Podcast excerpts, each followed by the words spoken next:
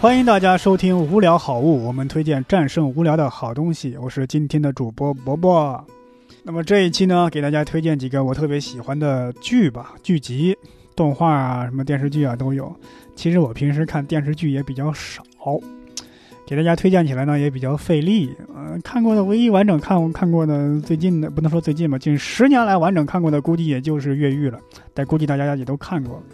推荐一个我喜欢的动画片吧，估计也是更多人看过的，就是《进击的巨人》。哎呀，《进击的巨人》我特别喜欢，因为我自从有一些动画像《火影》完结了之后，我就再也不看动画了。而且《火影》完结我也不是很满意，因为它明显是有些烂尾。《进击的巨人》我们在录制的时候呢，它也快要进入尾声了，但我应该觉得它，我觉得它应该不会烂尾，因为这个《进击的巨人》的作者剑山创是一个非常擅长讲故事的人。就是他怎么说呢？现在有很多连载的故事、电视剧啊、动画片啊、漫画啊，往往结局大家都能猜到，或者下一步大家都能猜到，因为你是在对抗全世界网友的智慧，三个臭皮匠顶过诸葛亮。但是剑山创他这个故事连载了有十年，全世界的网友都在猜，但是始终没有人猜到他下一步是什么。当然，可能有一些比较小的情节能猜到，但是大的转折还真的没有人能猜到。所以，一个人对抗了全世界几亿、几千万、几亿的漫画迷，我觉得这个故事的构思实在是太巧妙了。当然了，这个故事也不打算给大家给大家剧透啊，他简单说一下这个前情提要吧。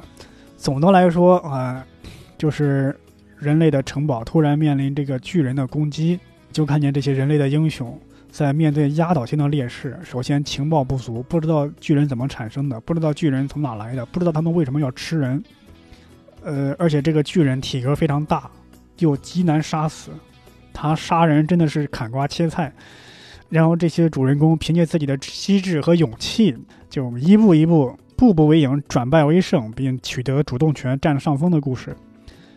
这个故事就是是他这个。作者对这个叙事节奏把握的相当精准，他是什么时候解开谜团，解开多少，他都一步一步算得非常的精确。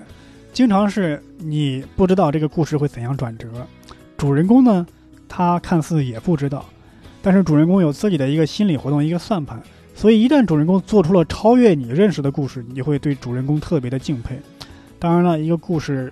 作者在叙事的时候是有一个时间差的，因为他是花了很长时间来编一个故事的阴谋，你只靠短时间内你是猜不出来的。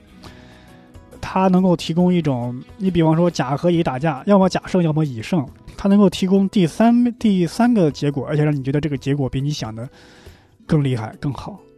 而且这个故事，因为主人公面对的是一个压倒性的劣势，他在压倒性的劣势的情况下展开反击，这个给人的这个。看着一种非常爽快的痛快感，所以很喜欢这个《进击的巨人》，也推荐给大家。